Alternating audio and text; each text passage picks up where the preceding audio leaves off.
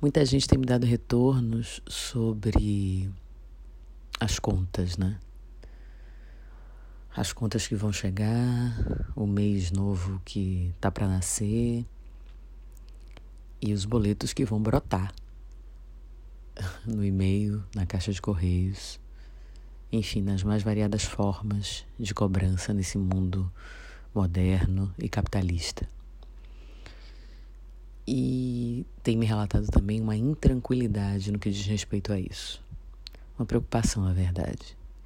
E eu insisto em dizer, e digo e repito, não porque foi eu que descobri, simplesmente porque tem gente que estuda a mente há muito mais tempo, com efeitos práticos, inclusive, na própria vida e na vida dos outros, a partir de experimentos e comprovações científicas.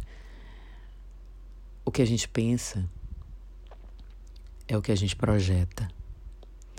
A mente da gente não distingue o que é realidade do que é imaginação, fantasia. Então, se você vai ter que pensar, pense naquilo que é bom. Projete aquilo que você quer. Vislumbre o que você deseja.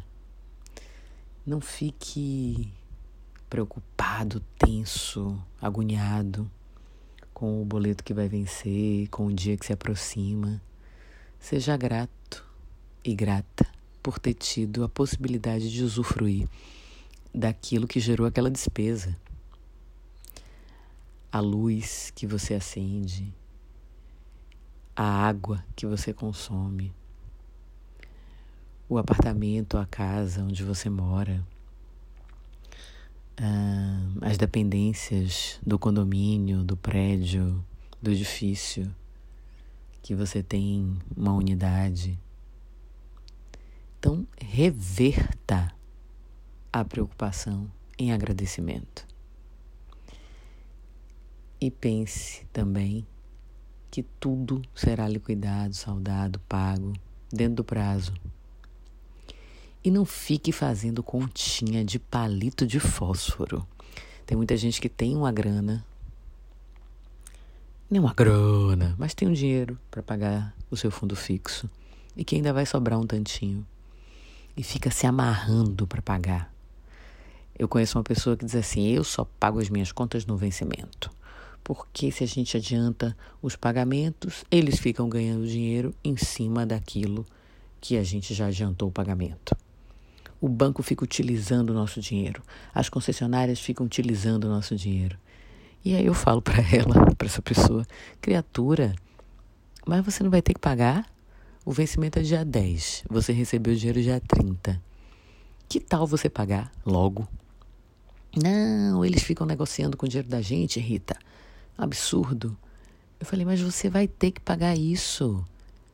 Então, se você for adiantar essa despesa, ou se você for prolongar até o dia do vencimento, podem acontecer outras despesas ou acontecerem tentações, né? Que você, enfim, gaste esse dinheiro. Ou mesmo para que protelar aquilo que você pode resolver agora, né? Aquela velha história. Deixar para amanhã o que você pode fazer hoje. Faça, pague. Tem pessoas também que são contrárias ao débito automático. Não, porque pode vir uma coisa e aí o dinheiro já está comprometido, mas o dinheiro já estará comprometido porque você firmou um compromisso com aquelas operadoras, ou de cartão de crédito, ou de luz, água, telefone, ou as despesas do mercado, ou a feira semanal. Entende? Então, que bom que você pode honrar esses compromissos. Que maravilha você ter saldo suficiente para quitar estes débitos. Não fique fazendo essa continha, sabe?